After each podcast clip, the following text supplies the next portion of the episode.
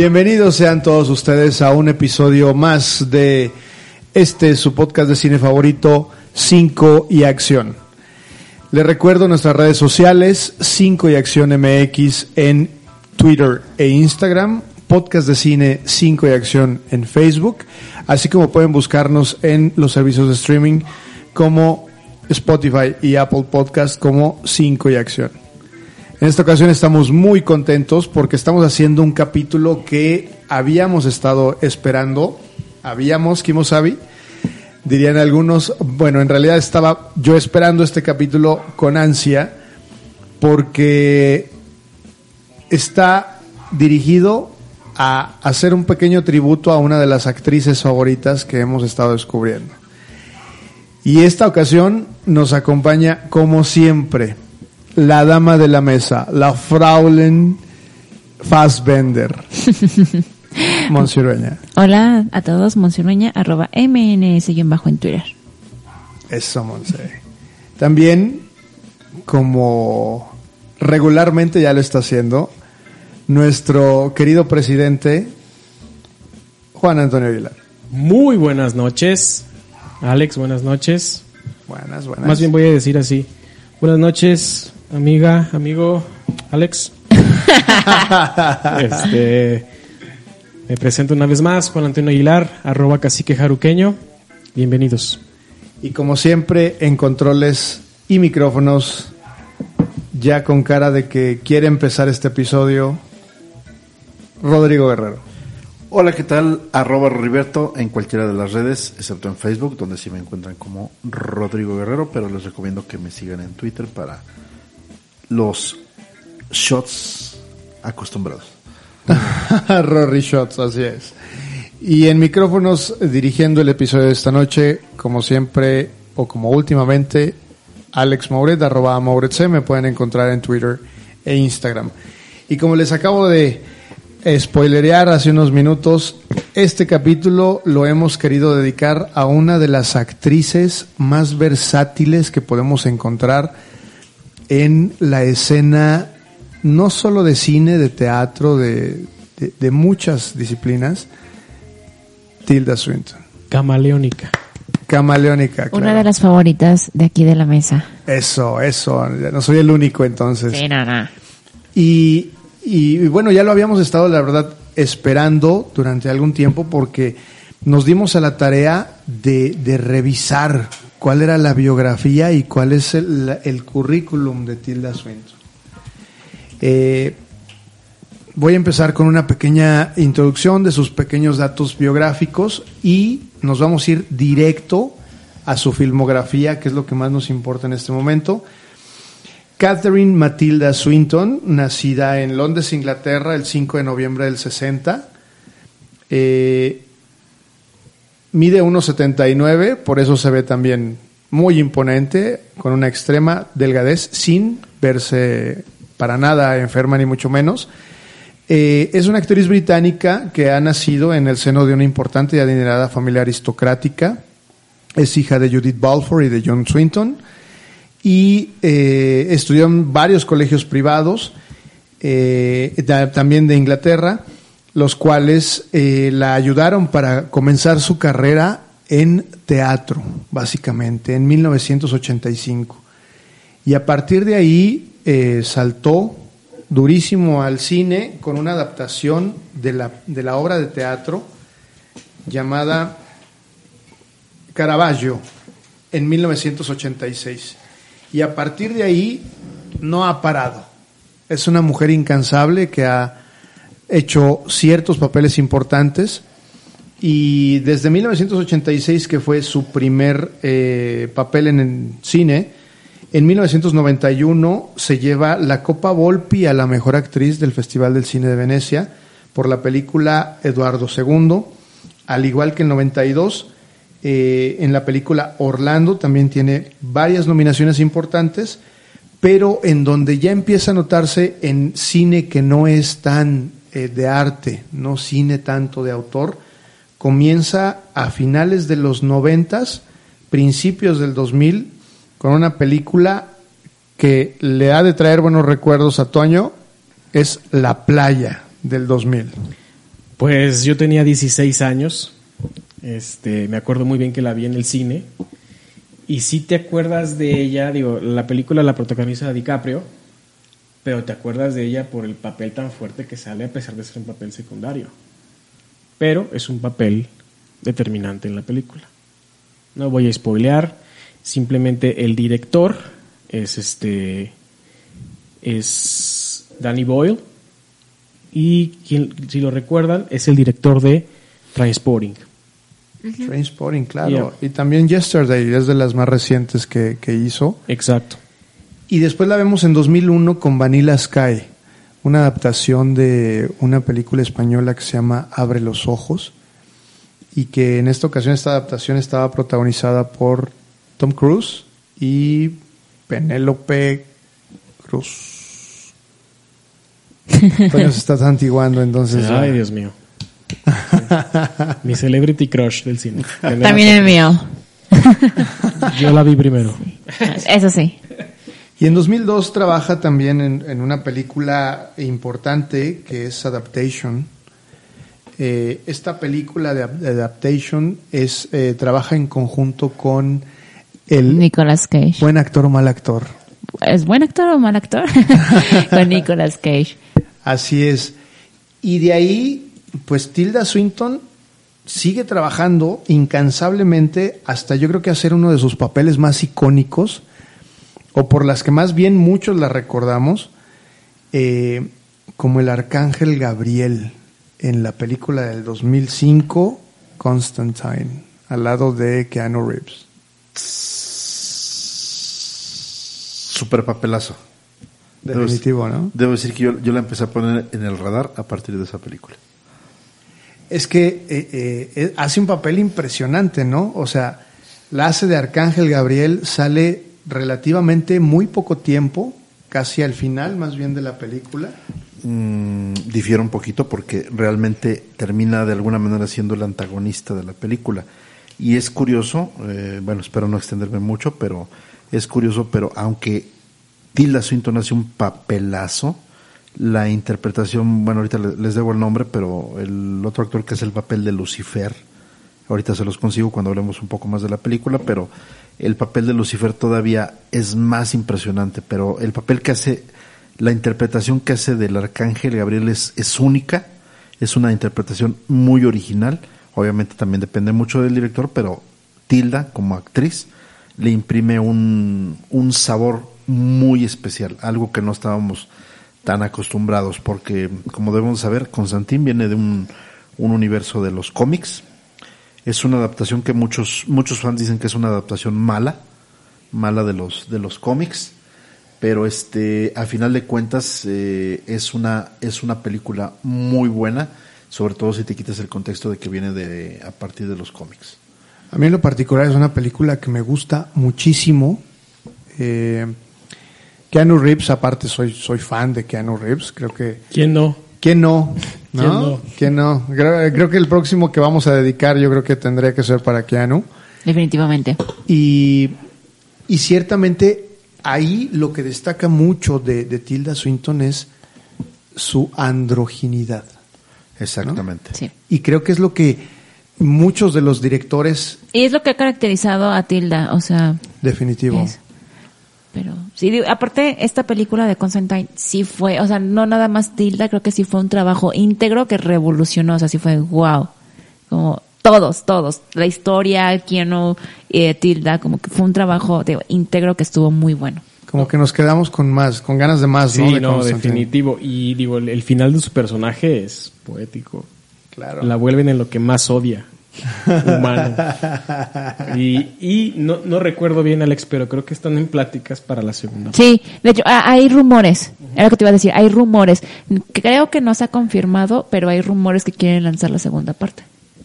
Y con el cast original. Valdría muchísimo la pena, yo creo que ver a Keanu Reeves retomar ese papel, ¿no? Sí, ahorita ya Básicamente es John Wick con poderes religiosos. Exacto. Ajá, y con alucinaciones No es queja, No no, me es molesta, queja, claro, no es queja. no me molesta. Claro que no es queja. que es, es curioso, bueno, porque el personaje original de Hellblazer, que es el cómic donde sale Constantine, es un personaje rubio y un tanto diferente a la interpretación que hace Keanu Reeves. Yo debo decir que cuando la primera vez que vi Constantine venía en ceros de conocer el cómic de Hellblazer, sabía que existía pero no lo había visto y me agradó bastante, me gustó mucho la adaptación que hicieron. Como ya lo dije, hay fans de Hueso Colorado que no les gustó, pero el papel que hizo hizo Kino, la verdad, es muy bueno. O sea, creo que creo que a pesar de como dice, no es John Wick, en- pero con poderes poderes este, Celestiales, celestiales. pero al final de cuentas creo que le, le da, le imprime una, una cierta característica que le agrada al público. Y bueno, si además ponemos la actuación de Tilda, la verdad es impresionante. De hecho, hay una anécdota por ahí de esta película que dicen que el, el director, la condición que puso para, para que aceptar que fuera Keanu Reeves y todo el cast que interpretaba, interpretaría, interpretaría la película era de que tenían que decir que sí a que él proponía que fuera Tilda Swinton quien interpretaba al Arcángel Gabriel. El Gabriel. Fue una, fue una condición que puso para, para aceptar el casting de, de Keanu Reeves. O sea, de hecho, Tilda Swinton la escogieron antes de escoger a Keanu Reeves para el papel de Constantine. Ahí está, el poder de su androgenidad, ¿no? Así es. Y, y aparte de su experiencia ya como actriz, y quitando no el dedo del renglón ese mismo año, en 2005, eh, trabaja en las crónicas de Narnia, El León, La Bruja y... ¿cómo El ropero. El ropero, Wardrobe, ya. Toma el llavero, abuelita, y enséñame tu ropero. Ahí es el papel de Yadis, la bruja blanca. Así es. Nunca he sido muy fan de, de esa saga. Honestamente no, no la he visto. Seguramente Rodrigo, tú sí has... Sí, yo, yo sí soy fan, me gusta, me gusta. De hecho, también igual como Constantine vengo de, de saber que existen los libros, pero nunca los he leído, los de, de las crónicas de Narnia. Es que de- falta nuestro especialista en blockbusters, no está Arturo. Sí, exactamente. Hay que mandarle un saludo. Un a saludo, Arturo. un saludo a Arturo, que no, no estuvo presente en este episodio. Pero es un, sabemos que las crónicas de Narnia son una, una saga de libros que contemporánea de alguna manera con El Señor de los Anillos. De hecho, este, estos dos señores, perdón, es el maldito alcohol que no me permite recordar los nombres. Pero los autores de las crónicas, tanto las crónicas de Narnia como El Señor de los Anillos eran, eran cuates, se mandaban cartas, se carteaban y todo eso, y de alguna manera comparten elementos en los dos universos. Pero fuera de, de todo lo que representa las crónicas de Narnia como tal, cuando yo vi esa película, que pues obviamente es fantasía, tengo que verla, tengo que verla en el cine, pero la actuación que hace Tilda Swinton, la interpretación que hace de la bruja blanca, es impresionante. Es una película que seguramente ya, ya todos vimos y me voy a permitir hacer el spoiler, pero le, a Tilda Swinton, como en su papel de villana, que es la, la bruja blanca, le toca matar al, al héroe, por decirlo de alguna manera, que es Aslan el león León. y le toca sacrificarlo en una escena de la película. La interpretación que hace, de hecho, ustedes no me ven ahorita que me están escuchando, pero se me está enchinando la piel, porque solamente de, re- de recordar la intensidad que le pone al papel y, y la naturalidad sobre todo, es una interpretación única y creo que, creo que esa es una de las características principales de, de Tilda, que independientemente del personaje que, interprete, le pone una suma naturalidad, una intensidad adecuada al papel obviamente, pero sobre todo es eso, de que lo hace muy natural y te convence de lo que está haciendo. Ahí están las dotes histriónicas, ¿no? Y esas dotes histriónicas del 2005 de Narnia, nos vamos a saltar hasta el 2007 a una película llamada Michael Clayton. Esta película que le dio el Oscar a Mejor Actriz de Reparto.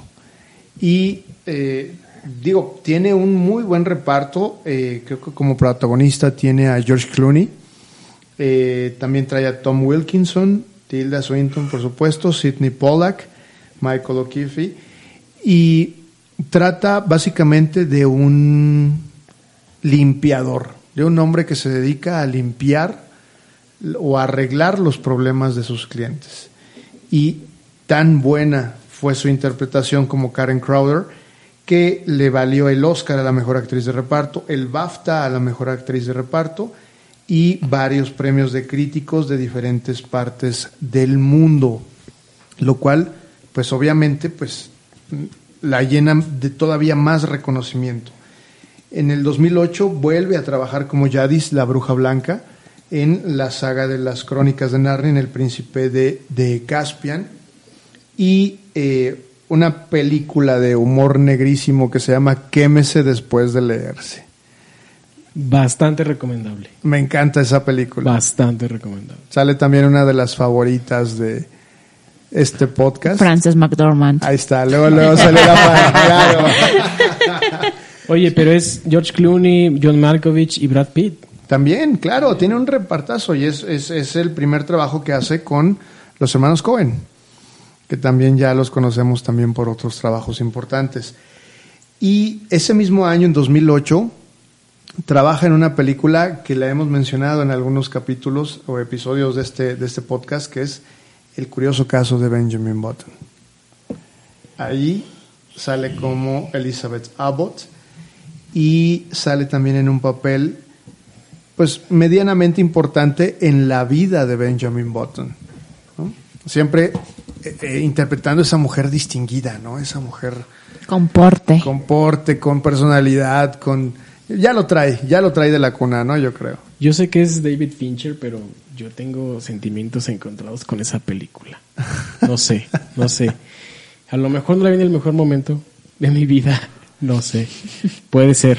Yo creo que por ahí va, ¿no? Porque la Pero- revisitamos de manera reciente, ¿no, Rodrigo? Y, Así es. Y, y ha envejecido bien. Realmente no, no creo que haya que se haya quedado fuera de, de, de una de un buen desempeño como una película. Ha madurado bien, yo creo. Ti- Tiene, viéndolo en el aspecto visual, tiene unos efectos especiales regularmente bien hechos, o sea, no son tampoco así dignos de un Oscar. Pero ese tip- tipo de efectos o digamos esa generación de efectos especiales que te permite trascender en el tiempo, o sea, que no se, no se ven mal. Por ejemplo, mm, pongo el contraste, ¿no? Si vemos ahorita Ghostbusters, eh, en su tiempo fueron sensacionales los efectos, pero los Cuidado, vemos- cuidado, cuidado, cuidado. Los vemos- hay que ser, No, hay, yo sé, yo sé, hay broma, que ser honestos. Los, los vemos, vemos ahorita y hay ciertos efectos, no todos, pero hay ciertos efectos que sí, no, de- definitivamente no, no han sobrevivido el paso del tiempo. No, definitivo. Digo, y es normal con los efectos. Te voy a Así hacer, te voy a, te, te voy a hacer ir más atrás. Furia de Titanes. Ah, Ay, me encanta. Era de mis películas favoritas cuando era niña. Pero fíjense cómo vuela el Pegaso en la versión vieja. Ah, sí, sí, claro, El, sí. el, el búho de la tita. Sí, el ruido que hacía. Esa es de mis películas favoritas de cuando era Que- niña. que Me cierto- volviste a, a mi vida en Ciudad de México. que por cierto en el, en el remake que hicieron, Ah, estuvo súper chafa. se encuentran al bueno Ay, pero en, en el- la armería. últimamente el remake es como del 2010. Sí, exactamente. Pero se encuentran cuando están buscando las armas que se van a llevar a la campaña, encuentran algo. Oye, ¿esto qué es? Ay, nada, y déjalo. Ah, y lo avientan por allá. Sí, sí, no, no. Esa O sea, película me encantaba. De los, Sí, de, de los, de los eh, efectos. Sí. ¿No han envejecido bien? No sé. Sí, entonces eh, no, no envejecen bien porque visualmente no se ven reales, pero en su momento fueron fueron Innovadores. que fueron innovadores. En el caso de el extraño el extraño caso de Benjamin Button, creo que están en, en una generación donde los efectos pues se ven reales de alguna manera, Cumplen, sin ser extraordinarios. claro. Y en el 2009 protagoniza una película que a mí en lo particular me gusta mucho, es Io sono el amore, Yo soy el amor. Es una película que tienen que verla. Eh, siguen las nominaciones. Es, es la historia de una mujer Ya que se encuentra casada y tiene una affair con affair, un amigo de su ya. hijo. Y la verdad, la fotografía, de hecho, es de este director italiano que nos gusta bastante. Eh, se Luca. llama Luca Guadagnino. De los, de los trabajos primeros de Luca Guadagnino. Y ahí ya se reflejaba también la, la, la, la buena fotografía y el buen trabajo que hacía ese director. Y también aquí es esta mujer con porte súper elegante. O sea, esa persona que si te la encuentras en la calle agachas la mirada, independientemente de quién seas. Claro, sí, definitivo. Y tiene un final que la verdad dices tú, wow, es como salir corriendo de una vida a otra vida. Y eso es 2009, 2010 vuelve a repetir con Crónicas de Narnia, ya, ya ahora con la última, ¿sí es la última? Sí. La última de la travesía del viajero del alba. Y en 2011 hace un trabajo que yo creo que muchos recordamos y es uno de los favoritos de ella. Se llama We Need to Talk About Kevin. Me encanta, es de mis películas favoritas. Ahí es donde debían haberle retacado todos los premios posibles. Exacto. Para mí, para mí, a mí, para mi percepción, es su actuación más intensa y es por la que debían haberle dado todo, todo, así de simple. Para mí, esa es la película de Tilda Swinton. Coincido con Toño y no nada más de Tilda, de Ezra Miller, te entre- Ezra Miller, un chamaquito todavía, que por cierto también es un, un, un actor andrógino, que ahí todavía, ahí todavía no lo era, Así es. pero ya conforme el tiempo lo va dando y es también este actor andrógino que yo creo que si le echa ganas puede llegar a ser el Tilda Swinton de unos años más adelante, ¿no?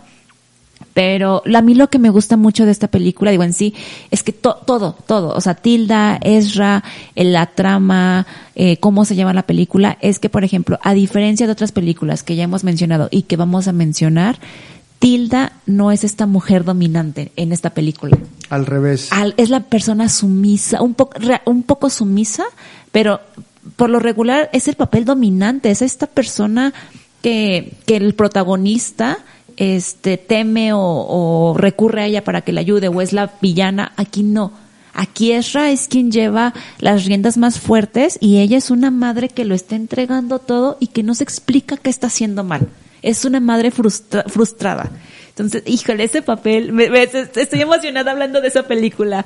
Me gusta muchísimo, véanla, me parece que está, no sé si está en alguna plataforma, híjole, que los Y- becarios y la sabes investiguen. que yo creo que a lo mejor en lo que puedes ver lo de las plataformas es un duelo actoral, pero durísimo. El duelo actoral que se avientan es Miller y ella. Buenísimo. El problema que, tiene Ezra Miller de comportamiento, porque al fin y al cabo es eso, ¿no? Es un problema de comportamiento y es la manera en que ella lidia con eso y cómo trata entre de ayudarlo y entre de, de, de, sobrellevarlo, ¿no?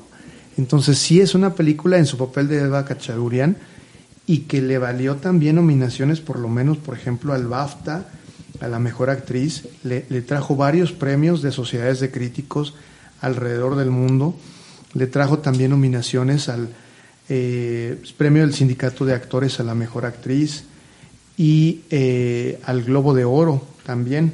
Entonces, ciertamente, como dice Toño, es un gran papel que le debió de dar todos los premios Y más. y más. Oigan, y si está en Prime Video, ¿eh? Para quien guste verla. Incluso hasta, hasta John C. Reilly, que es un actor identificado con comedia, da una buena réplica en su parte. Y es, es que, bueno, ¿sabes qué? Yo a él lo, lo relaciono un poco más con el esposo sumiso en Chicago. Que también aquí está repitiendo un poco ese papel. Sí, pero ahora sí que digo, a mí lo que me gusta es que se le- les da una buena réplica a ambos. Sí. No, los tres, o sea, los tres tuvieron una muy, muy buena participación. La verdad es de mis películas favoritas. En 2012 sigue a hacer una... Yo creo que Toño se va a explayar. Otra, es otra de mis favoritas. Más que yo, Monse, porque Por- es su es mi favorita, del sí. director. Ah, Sí. perfecto. Entonces Monse Sí. nos va a ayudar a- en esta Yo película. aparezco en la siguiente. Ok, ok. Eh, Moon- Moonrise Kingdom de nuestro querido y a- idolatrado en este club Wes, And- Wes Anderson. Mr. Wes Anderson, Don Wes Anderson, el señor Wes Anderson. Nuestro príncipe del cine. De todas, de todo el trabajo, todo, todo, todo el trabajo que ha hecho Wes Anderson, me gusta todo, pero Moonrise Kingdom está en un lugar muy especial de mi corazón, es mi favorita. Y Tilda no tiene un papel tan, tan fuerte como, como tal vez Bill Murray, él, él, él aparece más, Edward Norton también aparece más, pero el papel de Tilda, este, queda, queda, es que de hecho Tilda queda perfecto con la estética de, de Wes Anderson. De hecho es de las primeras, ya la primera colaboración de varias, Sí, de varias, ya es una recurrente en el cine de Wes Anderson. es que queda perfecto. Va, es, es Moonrise Kingdom, luego sigue Gran Hotel Budapest, un papel de doblaje, bueno, de, de voz con Isle of Dogs, y viene para este año, esperemos ahora sí, viene French Dispatch, que ya hablaremos ahorita de todo eso. Claro, por supuesto. Y, y con Moonrise Kingdom, que a mí también, digo, es donde yo realmente conocí el cine de, de Wes Anderson. Yo también la conocí con esa película. Exacto. Me fui ya después un poquito más atrás a ver Royal Tenenbaums, igual, o sea, hizo lo mismo. pero eh, eh, ayuda, como dijo Monse, mucho la fisionomía de Tilda y esa templanza que tiene en sus papeles para poder representar lo que Wes Anderson quiere hacer en sus películas, ¿no? Después de ahí, en 2013, hace un par de películas, Snowpiercer, creo que esa, sí la has visto tú, Monse, eh, y hay otra que me gusta muchísimo, que se llama Ah. Only Lovers Left Alive. Sí, perdón, es que estaba, estaba viendo la IMDb y aparece los nombres en español. Yo, ¿ah? ya, es el expreso de miedo. Sí, Snowpiercer, véanla, ya la he recomendado en muchísimos episodios, digo rápidamente. Es este, fue, según yo, la primer película taquillera, o sea, que se vio en el cine aquí en México de Bon Joon-ho. Y fue, o sea, 10 años, eh, que diga 7, 7 años antes de Parasite. Y es un papel súper bueno. Es este papel de mujer dominante, mujer que manda, la mujer que lleva las riendas. Es esta película distópica eh, en la que la, la humanidad tiene que hacer algo para, para sobrevivir al cambio climático. Está súper, súper, súper buenísima y tienen que, tienen que verla. ¿sabes? Y Tilda Swinton te digo, es este papel. Es la mujer. Haz cuenta que la, la humanidad es, vive en un tren y Tilda Swinton es quien decide eh, el lugar, tu lugar en el tren, porque en el tren tú puedes ser obrero o puedes ser como primer clase casi casi. Está súper, súper buenísima. Hay que verla, ¿no? Esa, esa me parece que sí está en, en Prime Video. Y la otra que mencionaba, que es Only Lovers Left Alive, o en su título en español es Solo los amantes sobreviven, es una película, como les digo, del 2013 y está protagonizada por Tom Hiddle- Hiddleston, por Tilda Swinton y por Mia Wasikowska. Y Anton Yelchin, el fallecido. Anton Yelchin, que era cierto. una, él era una gran promesa para, para la industria. Así es. Y se fue rapidito, ¿eh? Un accidente. Un accidente. Ridículamente. Ridículo. Ridículo, exacto. Un, desafortunado accidente, pero más que nada ridículo. Por eso, este, perdón, pero por, por eso este club de cine les recomienda siempre pónganle freno de mano a sus vehículos, por favor. Ese consejo te doy porque tu amigo Roriberto soy. Esa frase es del presidente. No, pero el, el tío casi queda otra clase de Ah, consejos. Bueno.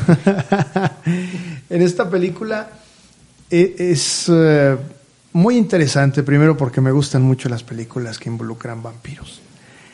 Y segundo, unos vampiros tan sui generis como lo son los caracterizados por, por Tilda, que hace el papel de, de Eve o Eva, y el de Tom Hiddleston, que es Adán, que es una pareja de eternos amantes vampiros, que son frágiles, son sensibles, uno es músico, la otra es adicta a la lectura, adicta al arte, a la cultura, y que ambos se tienen el uno al otro como un soporte y como una motivación a las vidas largas y eternas vidas que tienen.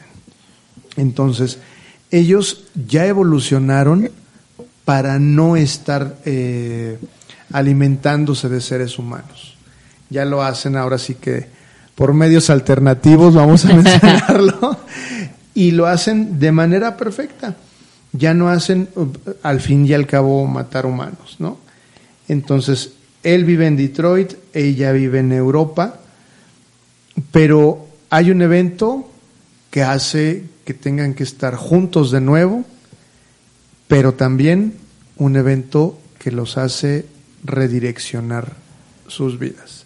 Es una película que es buenísima, tiene el personaje de John Hurt, que también es uno de los, de los eh, eh, actores en esta, en esta película, pero más que nada es la forma en cómo está dirigida, es una película de Jim Harmush y eh, de verdad súper recomendable, se las eh, recomiendo, está en Amazon Prime, la, la he visto por ahí y denle una oportunidad. Yo la tengo en mi lista del to do, to you, ok. porque Jarmusch es, es calidad. Sí. Yo les recomiendo de Jarmusch, se llama Down by Law, con Roberto Benigni y el cantante este de voz muy rara. Yo lo escucho, no sé por qué se me olvidó. Tom Waits. Suena raro el cast, pero véanla. Bien, una adicional. Y ahora sí, vienes aprovechando tu intervención con una gran película del 2014, Gran Hotel Budapest. Bueno, tienen dos horas, ¿verdad? Tú date. Mira, Gran Hotel Budapest, yo creo que estuvo muy esperada. Moonrise Kingdom sí fue buena, pero a veces creo que no tuvo el golpe que No fue lo suficiente. Porque estuvo nominada como a... Sí tuvo una nominación, no una nominación al Oscar, pero fue súper leve, ¿no? Y Moonrise King, digo, Gran Hotel Budapest fue como que la, la llegada de, de- de- de Wes Anderson a Hollywood. Sí. No recuerdo cuántas nominaciones tuve, pero fácil fueron siete nominaciones, si mal no recuerdo. Este, ya saben, un cast muy recurrente para Wes Anderson y una vez más Tilda Swinton repetía, pero repetía en un papel un poco diferente para ella. La caracterizaron de una mujer de 70, 80 años, una millonaria viuda de 70, 80 años que tenía sus amoríos con el personaje de Ralph Fiennes, que era el señor Gustav. Y muere y le hereda todo a- al señor Gustav. Y fue un papel pequeño, pero realmente fue ver ahora a Tilda Swinton eh, físicamente eh, bajar sus capacidades para ser esta señora. Y créanme, si nadie te dice que es Tilda Swinton, no te das cuenta. Y creo que es, no sé si haya otras películas antes que no he visto, pero podría ser la de las primeras películas en las que vemos esta caracterización de Tilda Swinton que lo que dices, si no te dicen ella es Tilda, tú no sabes qué es. Y yo creo que de ahí nace también otra película de la que vamos a hablar más adelante. Y, y Creo que estamos pensando en la Exacto. misma. Va a sorprender realmente el trabajo de Tilda. Sí, sí, sí. Y en el caso del Gran, Gran Hotel Buda- Budapest, ella hace el personaje de Madame D, como lo acabas de decir, y es una de las partes de la película como tal, y es un detonante, ¿no?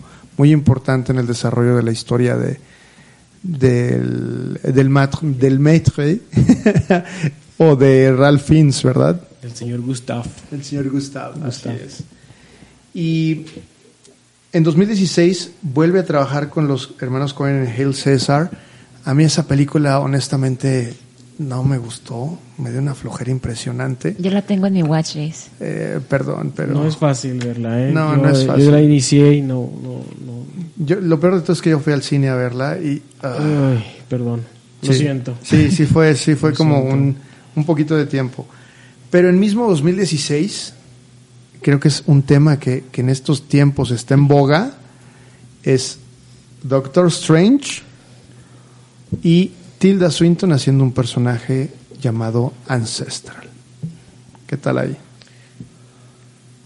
No me imagino a otra persona haciendo ese papel. Y, Perdón, No, no, adelante, no, adelante, No, por señor favor, por favor, por favor, por favor. y- y es, es curioso porque The Ancient One o de, de Ancestral en los cómics es un, es un varón.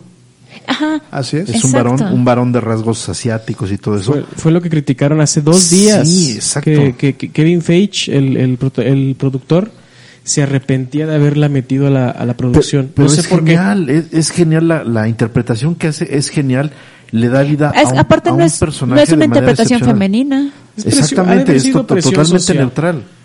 Presión social, Ujú, exacto. la verdad. Es, es el clásico ya buenismo, ya es de le pedimos perdón a todas las eh, los personajes que no fueron interpretados por por sus este iguales raciales o, o, o- o de sexo, ¿no? Y por acá le dices a, a la actriz, lo dije por, tú sabes. Quedar bien. Por quedar bien. No, no, no, no, ¿Tú no, crees que le importa a Tilda? No, no, no, re- realmente no, no debe importarle, pero realmente, digo, a lo mejor no es el tema, pero realmente el buenismo está acabando con muchas cosas en el cine. Se llama libertad artística. ¿no? Y si vamos a hablar de cosas malas, Alejandro, me gustaría brincar al 2015, un año atrás. Es un tema que tenía con Monse antes de empezar. a ok, venga, venga. Trainwreck, del director de comedia Jude Apatow. Cierto. Como, como Alex ahorita nos ha, nos ha llevado de la mano, Tilda Swinton ha trabajado con directores muy fuertes, como lo es Spike Jones, Jim Jarmusch, los hermanos Cohen, Wes Anderson, David Fincher y Wes Anderson. Pero a la par, Bon Joon-ho. eh, para mí ese es un petardo, pero bueno. Este, pero a la par ha trabajado con dos personas que nos saca un poquito de onda, que es Judah Apatow, que es el, el le- es de alguna manera lo tienen catalogado como el mesías de la comedia, como el que viene a salvar el, el género. Pero como le decía Monse, Apatow, yo creo que su su poca o mucha genialidad que, que está en duda viene de su de toda su, su El background. to- todo el background que, que tuvo con Gary Shandling que Gary Shandling es el responsable de mucha comedia moderna incluso como tema como como ya, ya- ya tocaré yo el tema en alguna de mis cápsulas está el mismo Apatow hizo un documental que se llama Los diarios Zen de Gary Shandling. Y si y yo creo que eres una persona fuerte en la comedia si en tu documental sale Jim Carrey Sasha Baron Cohen John Favreau Jerry Seinfeld eh, Jay Leno Conan O'Brien. Entonces eso lo heredó de él, pero aún así, aún así, siento que Tilda Swinton, mm, no quiero decir se rebajó, pero ya lo dije. No, pero dilo. No, pero ya lo dije. Entonces yo siento que se rebajó a una película como tal, como lo fue Trainwreck.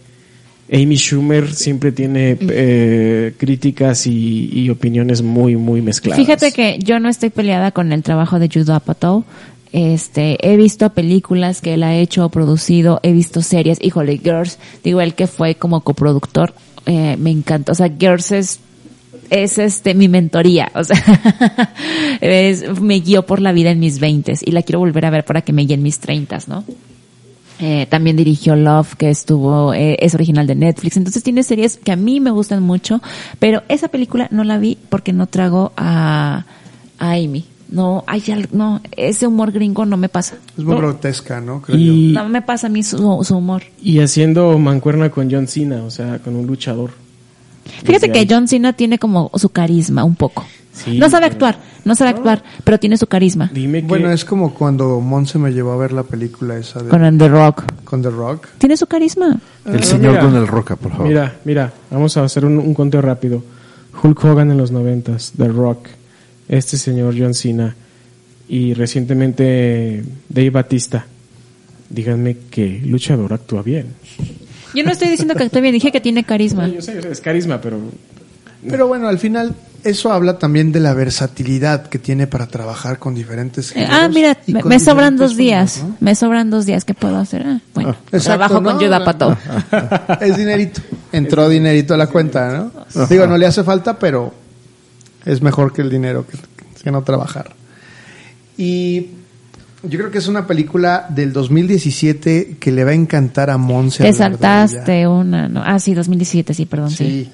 Del 2017 yo creo que Monse va a ser la, la adecuada para hablarnos de... O, a ver, ¿cómo se pronuncia? Octa, con T. Octa. Octa. Octa. ¿no? Ok. Sí, esa fue la segunda este mm, grande de Bon Joon-ho y eh, más que nada porque fue producida por Netflix, se estrenó en Netflix, entonces sí fue como el mega boom. Netflix pues tiene el dinero para aventar eh, en- para promoción y pues esta se la dio. A mí me llamaba, no me más bien no me llamaba tanto la atención el póster de la película, pero cuando recién había salido, fui a una fiesta y este, el novio de una amiga que era, en ese entonces era vegano, de no, es que tienes que verle, que la chingada y bla, bla, bla. Quiero decir que yo en muchas etapas de mi vida he intentado dejar la carne. Eh, he, he buscado documentales y estas cosas. A mí me gusta mucho el pollo. He buscado documentales como que ya no quiero, ya no quiero comer pollo, pero no, no me ha hecho nada, este, algo que se me haga tan fuerte. Y eso lo estaba comentando con este chico y me dice, tienes que verla, ve Octa. Y con Octa vas a dejar de comer carne. Y dije, ok, ok, me la vendiste. Y fui al, eso fue un sábado, un viernes, un sábado, una fiesta. El domingo que tuve chance la vi. Se me hizo muy buena. No como para dejar de comer carne, sigo comiendo carne. Y este, pero aquí o sea, vuelve a ser esta, esta mujer dominante, que es la que pone las reglas, que es a la que todos le, le reportan, es la que dice, tú, si tú me caes mal, si tú me caes bien, bueno, eres, vente, vente, o sea, te, te la, hago como esta lavada de cerebro, ¿no? Es este, es una película, digo, la verdad es que Bong Joon-ho tiene, tiene mucha imaginación. Porque creo que si podemos hilar eh, Snowpiercer, um, Octa y Parasite, nada en común. O sea, sí, no tiene nada que ver. o sea, Octa, Octa es un cerdote, cerdo creo que, creo que es un cerdo. Parece hasta hipopótamo. Una Eh, cosa slash rarísima, ¿no? hipopota, ajá. Pues de, de hecho es un, es un animal genéticamente Sí. creado, ¿no? Según la premisa de sí, la sí, sí, sí, película. sí. Yo la vi un domingo por la mañana y me desayuné un omelette con tocino. El, O to- sea, el tocino es vida. Exacto, o sea, realmente no, no, o sea, sí siento que es una cuestión como propaganda. Pero ¿verdad que no- verdad que no te llega para dejar de comer carne? los veganos, pero, pero, ah, es una película que mm, pueden ver, está entretenida, Lo- tiene una buena premisa, el efecto está, Está padre. está bien. Vemos un Jake Gyllenhaal ah, súper, súper, este, mm, ¿cómo se dice esto? Expresivo, expresivo. expresivo, con el cuerpo, con el cuerpo, con la ropa, con, es un Jake Gyllenhaal que también está como, este, salido de lo que normalmente él nos trae. Así es. Lo que, o sea, también, bueno, eh, digo, ya que mencioné Jake Gyllenhaal, el cast que trae también está muy bueno. Es un Paul Dano, que Paul Dano, yo digo que otro actor infravalorado. También es buen secundario. Pero como que se apagó, ¿no? Él iba Más- para cosas grandes. Co- Como que se quedó en su, en, en, Sí, en su sitio en- de en secundario. Pequeña Miss Sunshine Ajá. iba muy bien. Ay, sí. Sí, También en eh, Ruby Sparks. Ruby Sparks y no me 12, creas en mucho, 12 pero Years a en- Slave. Con Robert De Niro en Being Fling también es muy bueno. Creo que sí. Sí, pero eh, lo que otra cosa que quiero mencionar es que eh, por lo que estamos viendo Tilda, más bien los directores tienden a repetir a Tilda. Les gusta, Por supuesto. les gusta y estoy segura que muchos de ellos hacen sus papeles pensando en ella. Tanto la repiten que en 2018 Wes Anderson. Otra vez. Otra vez Wes Anderson. ¿A dónde le Oh, invita, qué Toño? Eh, a, la, a su segunda película de animación, A Isle of Dogs, Isla de Perros, con el papel del oráculo. De hecho, ahí te corrijo un poco la, la pronunciación, pero porque tiene, hay un porqué. Eh, isla en inglés es Isle. Entonces, si pronuncian Isle of Dogs, es como I love dogs. Eh, Ajá. Por eso corrijo la pronunciación. Dato curioso. I love dogs. Ujú. Sí, tiene, tiene ese, ese doble sentido la- el nombre de la película. Ok. Está bonito. No me lo sabía yo ese. Bueno, ya te vas de aquí sabiendo un dato. Ok. Pues bueno, ya saben, un, un, un, un cast enorme, plagado de estrellas. Este, El Eh, trabajo de producción. todo. Real- o sea, realmente si, si, si Fantastic Mr. Fox era buena como animación, esta es mucho mejor, Sí. la verdad. Y digo, Tilda Swinton pone su grano de arena debido al cast otra vez enorme, Bill- otra vez Bill Murray, Edward Norton, Brian Cranston tiene aquí por primera vez. por primera vez Brian Cranston, por primera vez Jeff, ah no, Jeff Goldblum por segunda, eh, Scarlett Johansson primera vez, este, Greta Gerwig, eh, entonces Frances McDormand por primera vez, Sí. primera vez, este y bueno, aquí no no se puede ver mucho la, la capacidad histriónica de Tilda Swinton, pero muy recomendable aún así. Y mismo 2018 hace una, Prepárense para que Alejandro se emocione como loco. una película que yo considero que es una película que está muy infravalorada. Eh, es un remake de una película del gran Darío Argento. Eh, su nombre, Suspiria. Y lo hace Luca Guadagnino en 2018, con, también con un muy buen cast. Lo hace con liderado por Tilda Swinton, que no se avienta solo un papel, sino se avienta dos, tres papeles en una misma película. Actúa como la maestra bailarina Madame Blanc, Viva Blanc. Actúa también como un personaje masculino llamado el doctor Joseph Klemperer y también como la directora de la escuela de danza Elena Marcos. Royce, eso ya lo hacía Eddie Murphy en los ochentas. ¿Me equivoco? No, no, tienes toda la razón. Gracias, cierro. Rory, Rory Movie. Rory Totalmente. Movie, Rory No. Movie, por supuesto. ¿no? Sí, Robbie sí. Williams en la de Mr. Downfire. Bueno, pero es que ahí es, un- es- es- su personaje se transforma, pero los de Eddie ah, Murphy era, cierto, eran era- personajes independientes. Ajá, tienes er- razón. eran personajes independientes. Sí, es cierto. Entonces, Correcto. No, no me sorprende, no me sorprende, a mí no me sorprende. No es nada nuevo. ¿A ti te sorprende? No, para nada. Y aparte de Tilda Swinton también. ¿Sabes qué me sorprendería? Que llegaran ahorita y me regalaran 15 mil pesos. Eso sí me sorprendería. A mí también. Sueño Guajiro. Me sorprendería. También entonces dentro del reparto tenemos a Dakota Johnson, que la podemos recordar por películas como 50 sombras de Grey y todas sus secuelas. Yo la recuerdo porque fue la que le puso un alto a Ellen. ok, ok. Esa estuvo buena. Pero acá lo hace muy bien. Acá lo hace muy bien Dakota Johnson en el papel de, de, de Susie Bannion. La original Susie Bannion, que era Jessica Harper, como Anne Meyer. Y Chloe Grace Moretz, que también es una actriz que tenía mucho, mucho por donde... Se nos perdió. Y se nos perdió No, mucho. más bien se fue por otro camino. Así es. Y por otro lado, una muy europea, Mia Goth, que también trabaja con directores eh, muy interesantes. Y es una película, como les dije, es un remake de la película de 1900, de los 70, 77, por ahí va. Suspiria, que habla acerca de una escuela de danza en eh, Alemania. Eh, ¿Alemania? ¿Alemania?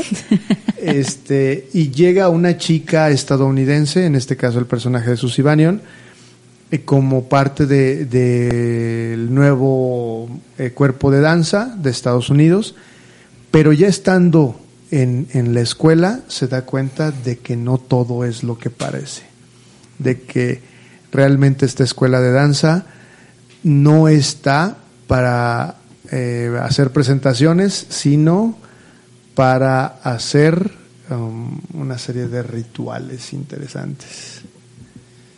Entonces, sí, la verdad es una película que me gusta mucho la actuación de Tilda Swinton, me encanta, y más como lo hacen los tres papeles.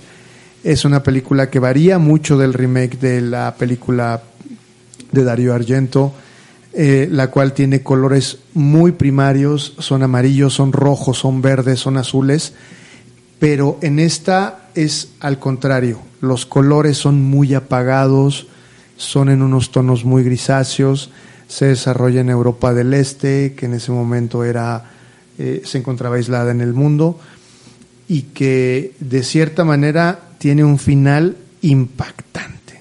Monse se quedó, yo creo que Sí, la fuimos a ver juntos al cine y ya, wow. Aparte la fotografía es buenísima. Pero Muy, buenísima. Muy, buena. Sí, buenísima. Y después en 2019 continúa con Avengers Endgame, que Rodrigo, yo creo, bueno, Rodrigo y Arturo, si estuviera aquí, yo creo que estaría fangirleando durísimo. Toño, ya hablo mucho, vamos a... Chido. no es cierto. No, no, no. Endgame, ¿qué tal? Como Ancestral igual. Pues eh, prácticamente hace el, el mismo papel que ya vimos en Doctor Strange, de las entregas anteriores de, del universo de Marvel. Sin embargo, creo que la participación, digo, ya platicamos que hace un papel muy muy asexuado, sobre todo, o sea, porque en, ning- en ningún momento da, da a entender que sea hombre o mujer, simplemente es un, es un ser, eso está, es una interpretación bastante interesante. Pero en Avengers Endgame, dentro de toda la premisa de lo que va la película, que, que a estas alturas se me haría raro que hubiera alguien que no hubiera visto la película. Totalmente. Sí, o sea, hasta por Igual al- alguien social, que no, ¿no? quiso pagar tres mil pesos por el boleto de cine. Ándale, exactamente. Por Dios, Pero- hasta Alex la vio. Pero bueno, este, sin entrar, en, sin entrar en más spoilers, pero la, la actuación, el, el pequeño papel que hace Tilda, Tilda Swinton dentro de Avengers Endgame es crucial porque es lo que da la pauta de lo que deben de hacer para solucionar todo el todo el pedo en la galaxia que hay en, el- en la historia Para no de- crear realidades alternas Exactamente. que se queden abiertas. Exactamente. Tilda Swinton es a Tilda Swinton como Taika Waititi a Waika Taititi. Es correcto. Twilda. Twilda. Twilda. Tilda, Swinton. Tilda Swinton. Sí, Tilda Swinton. Digo, Eh, no es- vamos a negar de que Endgame es una gran película. Dinero. Dinero, mucho Dinero. dinero. No, no, no, a ver, a ver, tiempo, tiempo, tiempo, tiempo, tiempo. Sin decir que es, es mala o es No buena. diciendo- Por eso digo, sin decir que es mala o es buena, Avengers Endgame de alguna manera es una película que ha marcado una generación. Ah, sí. Robin trae un cuchillo. Sí, traigo un puñal. Sí, Rodrigo, sí, Rodrigo, sí, Rodrigo. Lo que tú digas, Rodrigo. No, no, bueno, de- será, será cuestión de discutirlo en otro programa, pero eh, es, es un hito en la cultura pop. Por donde quiera que lo veas. Eh, en dinero, en, en, impacto cultural, en impacto cinematográfico, lo que quieras. Pero es, es un hito, por donde quiera que lo puedas, lo quieras medir. Sí, definitivo. O sea, sí es, es un milestone, es un hito en la historia del cine. Lo O supieron sea, hacer no, bien no los sé inglés, pero sé que un hito es milestone. sí. Ok. Lo, Es- lo supieron hacer bien los de Marvel. No es crear una John saga. Favreau. John Favreau. No es crear una saga, crear un universo. Exacto. Eso es diferente y es más. Oye, pero entre paréntesis, qué cabrón John Favreau. ¿eh? Ah, O sí. sea, hizo, hizo, hizo todo el tema de Marvel y ahorita está pegándola con Star Wars como no tienen idea. Es, es un cabrón. Es un genio Es ese hombre. Midas. Es el Sí. Rey Midas Es un genio. Sí, o sea, no digo, Que estamos en, hora- en horario que- familiar, pero me atreveré a decir que si lo veo en la calle se la mama al cabrón. Yo sé que a Toño no le va a gustar este comentario, pero en los noventas salió en un episodio, en varios episodios de Friends. Y tenía, pero ya- Toño ya me dejó, ya me Es el momento para. ¿Ya me dio la espalda? No, no, no, no. Pero su personaje justamente es este, el de una persona que todo lo que tocaba le iba súper bien. eh, en, en laboralmente era muy bueno. Yo nomás digo. Yo, yo voy a decir algo. Fíjense cómo un actor de un solo capítulo segundón llegó más lejos que los seis juntos. Chihuahua. Combo Breaker. Sí, sí. Finish her. Gracias. No, bu- bueno, cambiando de tema porque esto se está poniendo muy candente. Lo que Alex quiso decir, qué bonito. Estoy llorando. Es que Tilda siguió trabajando en 2020 y creo que fue de las primeras producciones que se hicieron en 2020 ya con eh, este asunto de la pandemia. Eh, y está, eh, trabajó con uno de los directores también consentidos de este, de este podcast. Prepárense para otro Salpicón. salpicón de Alejandro. Realizó el, contrometra- el, el cortometraje La voz humana con el apreciadísimo Pedro Almodóvar. Mi gordito precioso. Sí, este es un, este es un No lo he visto, ¿eh? No, no lo han. de- No lo digo, he hemos visto. visto el tráiler y está, digo, se ve bastante interesante, pero está basado en lo que es el monólogo que, que realizó el escritor francés Jean Cocteau y eh, es una adaptación de eso y es una modernización de ese monólogo. De hecho, está pensado como una obra de teatro o esto fue estrenado como una obra de teatro con actrices muy importantes en su momento pero ahora lo están modernizando con una Tilda Swinton de que se ve impresionante. Creo que eh, Pedro Almodóvar se ha ganado a pulso esa eh, fama de excelente director que ahora ya le ha dado la posibilidad de trabajar con actrices a nivel internacional. Y de hecho, hasta es un, es un monólogo que está hecho en inglés. Es la primera vez que a Pedro Almodóvar se da la libertad de trabajar en un idioma diferente, pero para precisamente darle un giro diferente a el- la trama de este cortometraje. Eh, eh, La historia original es una mujer que está al teléfono, en el que está terminando una relación, pero No me gusta escuchar. pero de alguna forma está modernizado. Está modernizado. Es que estoy ver, aquí. Para quienes no nos ven, Monse ya se tapó los oídos para no escuchar Sí, el, no, porque no lo he el- visto. el trailer narrado de No lo he visto y es. Almodóvar con Tilda. O sea, claro, digo, no lo he visto porque no me he dado el tiempo como de buscarlo en estos mundos de la piratería, pero pues lo quiero ver. y lo quiero- Medios alternativos. Esos medios alternativos, perdón, lo quiero ver, pero no quiero saber de qué trata. Ah, muy bien. No he visto, obviamente no he visto. Esperen un, un especial de Almodóvar, posiblemente únicamente con Monse y Alex. No, Rorris ya dijo que va a haber más de Almodóvar. No, to- todos somos fans de Almodóvar, simplemente ellos son más fans de Almodóvar. Ay, sí. Y ya lo anunció Toño hace unos minutos. Se espera también la gran película de su director mega favorito, Wes Anderson, The French, French Dispatch. French Dispatch eh, para, estaba planeada para el año 2020. No hace falta que les diga por qué no salió. Eh, igual repite un, un- un cast muy bueno, pero esta vez creo que mete a sus filas al ya tan esperado. ¿Cómo se llama este muchacho que, que todo el mundo ama? Ah, a este. Ay, el que estaba con. A Timothy Chalamet. Timothy Chalamet. Ya entra a las filas de, del príncipe de los hipsters. Ah, ya se rindió. Fíjate, él y Benicio del Toro. Con Vinicio va a estar interesante. Va a estar muy interesante. Y ya saben, un- otra vez un, un cast enorme con una actriz que solo Alejandro sabe eh, pronunciar. No voy a decir nada. Christoph Waltz también. este, obviamente Jason Schwartzman, que es su- de sus mejores amigos en la vida real. Eh, Liv Schreiber, Owen Wilson, eh, la misma Tilda Swinton, Bill Murray, mm, Frances McDormand, Adrian Brody. Entonces, se espera mucho de esta película.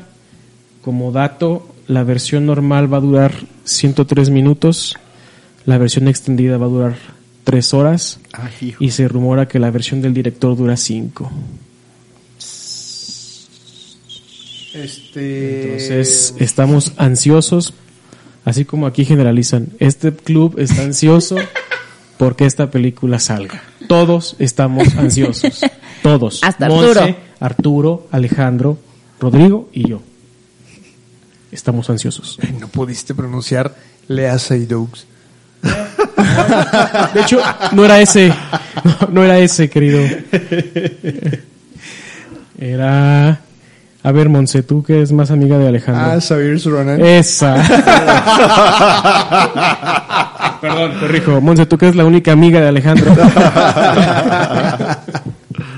No, sí la estamos esperando, ¿no? Yo creo que independientemente seamos fans o no del trabajo de Wes Anderson, que yo creo que sí, es una muy buena oportunidad de retomar eh, de la última película que hizo, que es Isle of Dogs, que es un stop motion.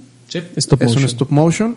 Ahora sí, a un cast de seres humanos en el que podemos ver qué es realmente lo que, lo que busca Wes Anderson en transmitirnos en esa película. Bueno, actores reales, porque Actores reales, Ah, sí, porque después van a empezar que mm, no binarios y, y eh, no sé. O gente de Friends y eso. bueno, y como dato para que Roy despierte, eh, la música va para Alexandre Desplat, que ya ha trabajado con Wes Anderson. y que ya ganó un Oscar por La forma del agua con Guillermo del Toro. Muy interesante. Y bien, pues estamos esperando lo nuevo de, de Tilda Swinton, Tuilda. de Tilda Swinton, Tilda diría Swinton. Rodrigo. Eh, y realmente, ¿qué piensan de ella? ¿Qué- o sea, realmente de esta revisión que hemos hecho sobre su carrera, Alex, te falta una para este año. Pinocho con Guillermo del Toro. ándale, esa no está. Es que es la voz nada más. No sale. Es la voz, pero es Guillermo del Toro. Ajá. Es, es el hada, el hada de, de cabello turquesa. Sí. Ok. Y como dato, yo no sabía, sale en Uncut Gems de... También de voz. También de voz. Aja. Ah, pues es que... Eh, pero volvemos a lo mismo. Sandler, Es el ah, mismo ah. caso de. Ah, bueno, tan- Sí, ahora sí, perdón Alex, di tu reflexión final. No, y ahora que hemos dado una revisión a a, a la mayoría, porque en realidad dejamos como 40 películas fuera de, de sus inicios y que a lo mejor no son tan conocidas en la filmografía mundial, pero, pero sí hemos dado una muy buena revisión. ¿Qué opinión tenemos de, de Tilda Swinton? No ha sido tan reconocido, no, no, ha- no le ha llegado el reconocimiento que merece. Bueno, al final del día, este honorable club le está dando ese reconocimiento que tanto Hola merece. Tilda, te amamos. Así es. Patrocínanos. de alguna manera. Quiérenos. Con- Concédenos una entrevista, con eso somos felices. Y boletos. Y nos aseguramos que Rodrigo no y diga. preséntanos a. Wes Anderson. Claro. A mí ya Monse, a los demás no. A Bill lo- Murray. Preséntale a Bill Murray, Alejandro, por favor. A mí en lo Eh, eh, particular- Perdón, ¿saben qué podría ser Tilda Swinton si le invitamos al podcast? No, por favor. No, no, no quiero saber. Tilda. Tilda Swinton. ¿Sabes qué? ¿Qué podría, podría interpretar el papel de los ausentes del podcast, en De- este caso Arturo. Ándale. Ah, fácilmente. Claro, por supuesto. Una pequeña. Con la mano en la cintura. Con la mano en la cintura. Yo creo que sí sería un reto, pero lo- lo- saldría avante, definitivo. Tranquilamente. Yo creo que es una excelente actriz, camaleónica, ya lo dijimos. A ver, así de fácil. Tilda Swinton, o Tilda Swinton, como te llamas, como te quieras llamar. Si nos estás escuchando en este momento, te retamos a que interpretes el papel de Arturo en este podcast. Si actuó con Judah Pato, que no venga a ser Arturo. Claramente.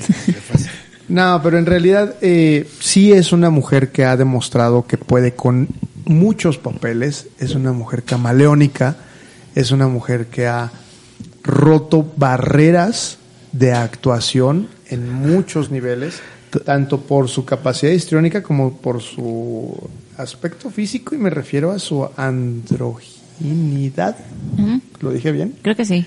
Creo que sí, no sé, tú dilo. y que eso todavía lo hace más la hace más atractiva cada vez O sea, amplía su panorama de, de actuación, su rango, de- su rango actoral se amplía cañón con eso. impresionante no y al final eso le abre las puertas para trabajar con directores que pueden ser muy comerciales vamos a llamarlo así o a lo mejor de cierto nivel a trabajar películas que, que son eh, dirigidas específicamente al cine de arte o a cine de autor A mi juicio, como dijo Monse, si le falta el reconocimiento necesario, ha trabajado mucho, independientemente de lo que ya dijimos, ha sabido escoger sus proyectos. Creo que todavía le falta que le llegue su gran película, la cual la lance más arriba con todo el reconocimiento necesario. Y a mí no me gustaría que se quedara eh, en el olvido como una como una actriz mítica, pero que es eso, un mito, que nadie sabe mucho qué pasó, por qué no la reconocieron, pero o sea, muchos años que ya no esté viva o que ya no trabaje. Y hasta podemos hacer Tocamos madera. tocamos madera y claramente se los dije se los dije en su momento hace hace rato si hacemos que es muy posible hagamos el segundo episodio de actores y actrices infravalorados Tilda Swinton va a la cabeza Totalmente. Por supuesto. Rodrigo, algún comentario final. pero di Ti- Tilda Swinton por favor Tilda Swinton. muy bien gracias Felices. Am, ay, ¿qué- qué- Ya se nos durmió. yo? Ya se nos durmió el técnico de sonido. No, definitivamente es una, es una gran actriz. Es, es ese tipo de, de, de, de personajes, de actrices que estoy seguro, bueno, lo digo en lo personal, que ya tengo, bueno, Toño también tiene un niño, pero que seguramente le estaremos contando a nuestros nietos de cómo, cómo la admiramos, que decimos, es, eh, los actores de esta época no saben actuar, no como Tilda Swinton cuando éramos jóvenes, algo así por el estilo, pero... a eso llamas un papel andrógino Debiste, debiste haber visto a Tilda Swinton. Déjame interpre- agarro mi Blu-ray de, de. Arturo. tráigame consíganme un reproductor de Blu-ray ahora Exacto. ¿no? Exactamente. Pues hasta aquí llegamos entonces con esta eh, retrospectiva de la carrera de Tilda Swinton. Creo que queda muy claro por qué la admiramos, porque nos encanta su trabajo y nos gustaría mucho que nos contaran qué películas han visto de ella, qué les gustaría. Les recuerdo entonces nuestras redes sociales, arroba 5 y acción MX en Twitter e Instagram y podcast de cine 5 y acción en Facebook. También nos pueden escuchar directamente en sus reproductores de Spotify y Apple Podcast. Y aprovecho para que se despidan cada uno de mis amigos y nos recuerden sus redes sociales. Monsirueña, arroba MNS-bajo en Twitter. Juan Antonio Aguilar, arroba cacique jaruqueño. Eh, arroba Roberto en prácticamente todas las redes sociales. También les recuerdo que nos pueden escuchar también en Evox, que es nuestra plataforma nativa. Y justamente, ¿sabes que estaba pensando? Es un buen hábito. Que, gracias. que de repente confundo mucho a, a Tilda Swinton con Tom York.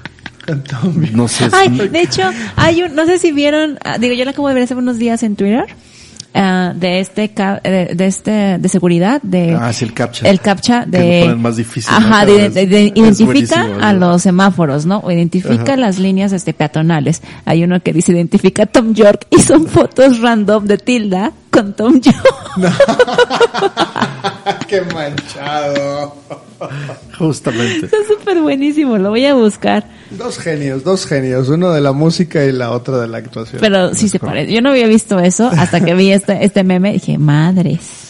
Bueno, los identifican porque pues Tom tiene un ojito un poquito diferente. Es mismo caso con, también la confunden con David Bowie, pero pues Tilda Swinton que- para interpretar a David Bowie. Sí, exacto. Y, Y ya, no hay y ya, más. de hecho, de hecho ya se hizo intercambio, pero lo mismo, ¿no? David Bowie también padece algo de los ojos. ¿Sabes, a- ¿sabes a quién interpretaría muy bien Tilda, Tilda Swinton? Esto va a doler. Esto- Viene. sí, a ver. A Chabela Vargas, imagínatela, en unos 20 años más, imagínate qué papelazo haría. Sería genial. Espero estar ahí para ver. Rodrigo, gracias por despedirte de nuestro público. y Pero ¿sabes qué? no, Rodrigo, no. Pero, pero ¿sabes qué me Lo peor es que ese técnico de sonido no podemos pedirle que se corte el mismo. Exactamente. Y, en- y les agradezco mucho eh, habernos acompañado en esta retrospectiva. Yo soy Alex Mouret. Me pueden encontrar en mis redes sociales como arroba amouretc en Twitter e Instagram. Ha sido un placer que nos acompañen y seguramente regresaremos eh, dentro de la próxima ocasión con otro tema o con otro tributo a algún gran actor o director. Esto fue todo. Adiós. Bye. Dios. Hasta luego.